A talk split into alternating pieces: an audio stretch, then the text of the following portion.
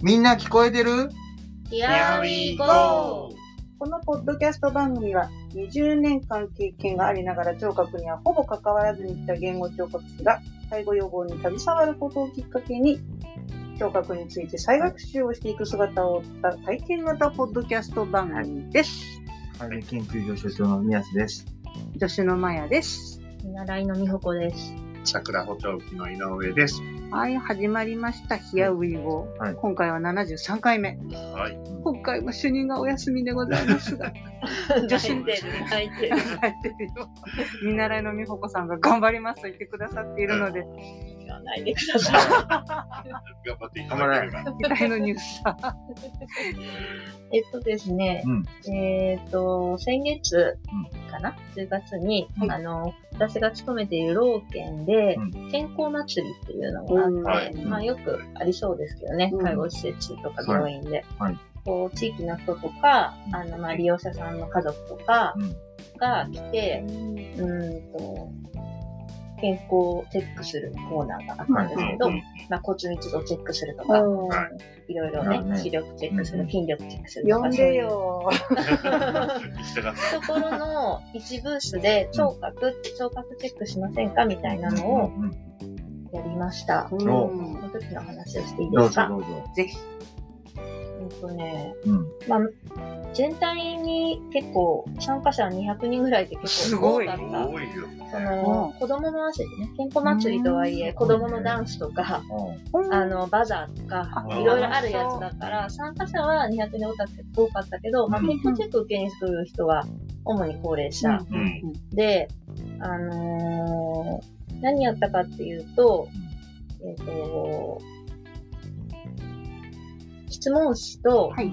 アプリを使った聴力チェックっていうのをまあはいはい。はい2本立てにして、うん。まあ、質問紙は最近テレビが大きくなったって言われませんか、とか、うん。後ろから来る車の音が聞こえにくいことありませんか、うんみたいな質問をチェックするのと、うんアプリでは、うんまあ、70代だったらこんなぐらい聞こえるとか、うん。60代だったらこれぐらい聞こえるっていう、モスキオトーンを聞いてもらって、はい。まあ、あの、ちょっと軽く相談に乗るみたいなうん。のをやったんですけど、35人ぐらい来てくださって、うん。その、なえっ、と、しっかり数えられなかったけど、ほとんど7、80代の人だったんですけど、36人中16人うが、ん。そのモスキートーン、みんなが聞こえるといいねっていううん。のが聞こえなかった。うんうんその年、年齢層のモスキート音が聞こえない。そうですね。ね年齢層に当たるんですかね、あれまあ、一応、あの、多分アプリだと、60代ぐらいまでは聞こえてますよっていうぐらいのものが多いかな。それより高齢の方は聞こえなくても仕方がないかな、うんみたいな感じにはなってる。うん、うん。でも年齢層を測るものではないの。若い時より下がってきてるね、みたいな。うん。そういう示唆。大体 8000Hz ぐらい。そうそうですね。ですね。うん、うん、うん。そうそう。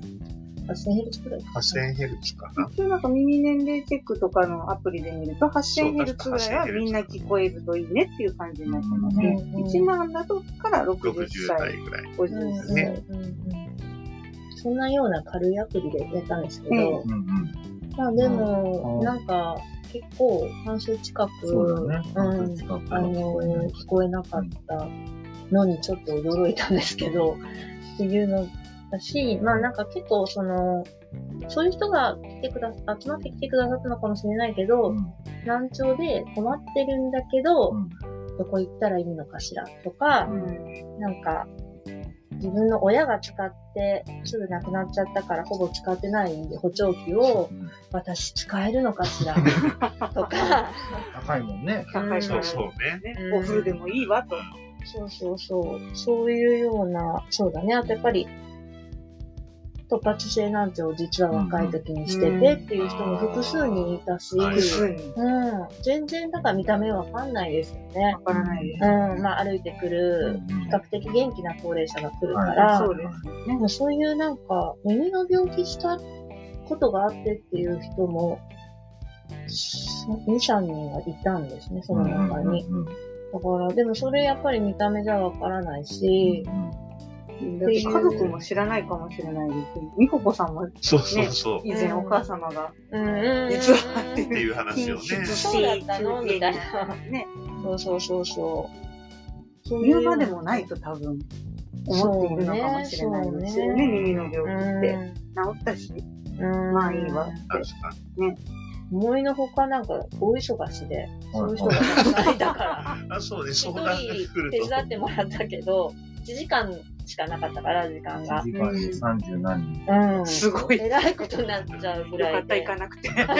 そうそうそうそでも、失礼ですけど、地域のさ、う。はい。一老人保健施設うの、んまあ、ちょっとしたイベントに、うんうんまあ、その中のブースの一つでしょ、うんうんそこにそんだけ人が集まってさ、うん割と、マジ、マジな質問マジじゃん。な人ガチな質問が来るわけじゃん。そう。でこんまあ、ちょっとこんなお祭りでするような質問じゃなかったりするわけじゃん、実は。過去のそうよ。だって、病気聴神経腫瘍があってとかいう人がいたから。そうするとさ、やっぱり、よほどね、やっぱりこういった方が困った方が割といて、うん相談先が地域にないわけじゃないけど、うんどこ行ったらいいかわからないってやっぱ結構見える。そうそうそうね。そうですね。うんやっぱり、あの、いきなり病院行くにはハードルが高い。はい。ねうん果たして本当に、えー販売店さん、うんまあ、お調理専門店さん、メガネ屋さんに行くのもまたちょっと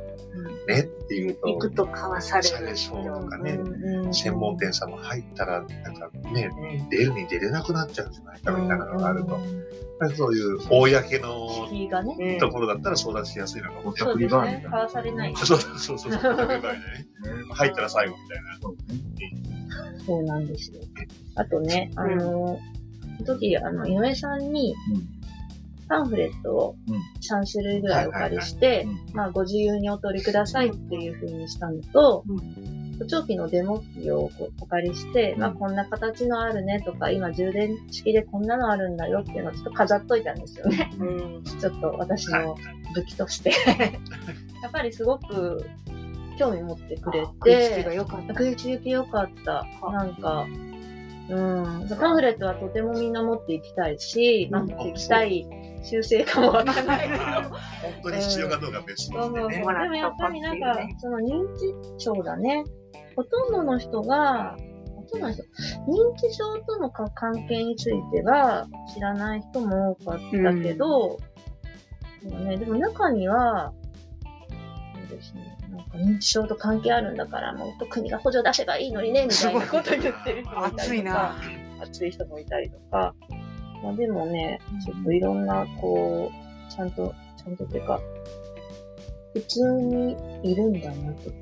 そうねそ困りの方が。そうなんですよ。本当に、ぱっと見ではわからない、わからないようなうん。人たちも、モスキートも聞こえないし、困ってても、どこ行ったらいいかわかんないんだというのが、よくわかって、そうですね。うん。もう、ああいう福祉フェアとかでねうん、たびたび話しますけど、職能団体としてブース出したりすると、まあまあな割合でやっぱり聴覚障害のお悩み事が来たりとかして、そう。で、井上さんもね、先ほど話してる時にも出ましたけど、地域の住民の方にお話しするときにさ、うん補聴器相談医の先生がこの地域にどこなのかっていうご紹介をね、するっていう話してたけど、うん僕もそれすると、なんか、人が集まってきますよね。うちの区には誰がいるみたいな。そう。私、何々区なんだけど、調べてみたいな調べて。まあ、なんかこう、出てはいるんだけど、ネット上とかに。うんやっぱそれ必要としてる人たちがどうも繋がりにくいというか、うんリーチしない。そうね。情報が届かない。届かないい。ここら辺が、こう、上手に繋ぐっていうところは意識しないといけないんだなっていう感じがしますね。そうそうそう。まあ、やっぱりさっきも話したけど、その名簿の見やすさをもう少しこちらで工夫するとか、まあ、にくいですようんね。言えけど、言うけど。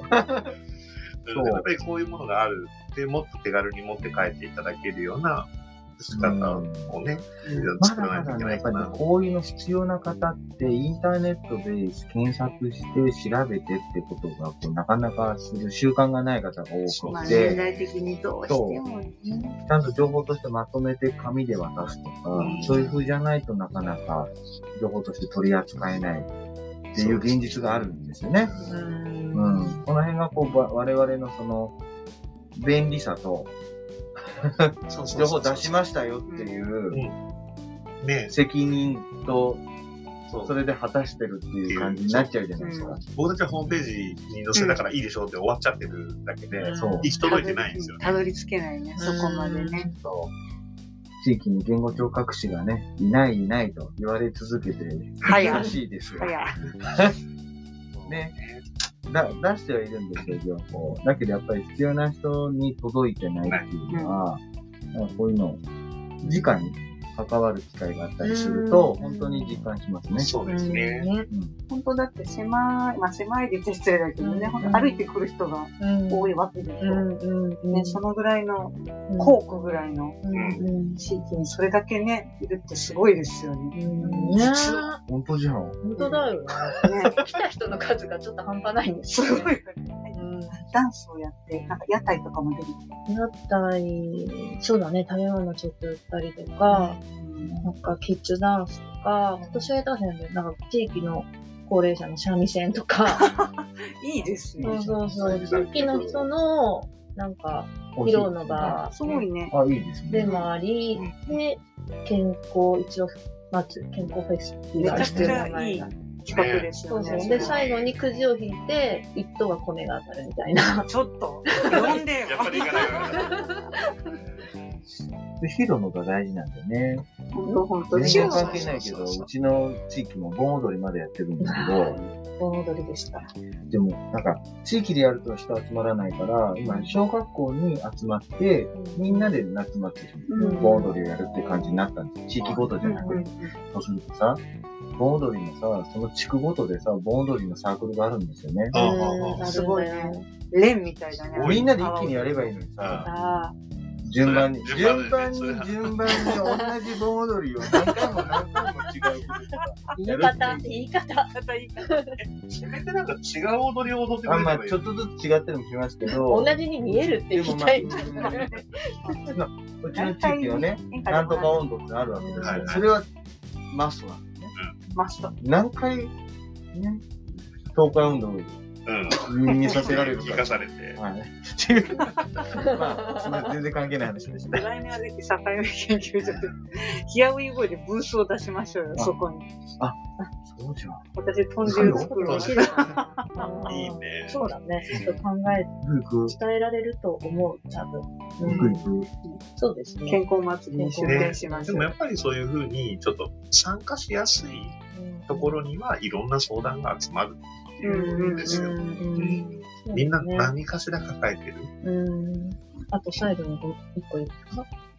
その時に、さっき言った井上さんに何か物をお借りしたり、パンフレットを取り寄せていただいたりしてうん、箔が出るわけですよ。こんな私みたいなものがやっても。いやそうだ。あ、てか、なんて言うんだろう。ちょっとこう、なんていうのかな。それがあると心強いみたいなところも実はあったんだけど、まあ結構興味持って見てくれる人もいたし、ST と認定補聴器技能者さんがうん、こう、協力できることの一つだなって思ったんですよね。素晴らしい。ちょっと ST だけでやろうとすると、うんそういうデモ機とか持ってない人も多いし、なんか、そういうね、パンフレットとかもシュッと入ら手に入らなかったりとかあると思うんですけど、繋がってるとね。そうそうそう。そうだね。そう信頼度が増しますよねそう。信頼度が増しますよ質ね。自分で言うことだけじゃなくて、まあ、ちゃんとしたものに書いてあることを渡せたりするし、って思いました。素晴らしい。成長してるな。ありがとう。素晴らしい。この番組ではこのような人を育てるという面もあって、非常に感動いたしました。所長も見習いも育ってます。育ってますね。見習いなりに育ってます。育ってます、育ってます。はい、出店ブースをね、希望される方はお待ちしておりますので、メールでどしどしお寄せください。メールの宛先は、境目 .st.gmail.com。境目の続きは、sakaime.st.gmail.com です。お待ちしております。今回もお聞きいただきありがとうございましあた。ありがとうございました。主任帰ってきて帰ってきてー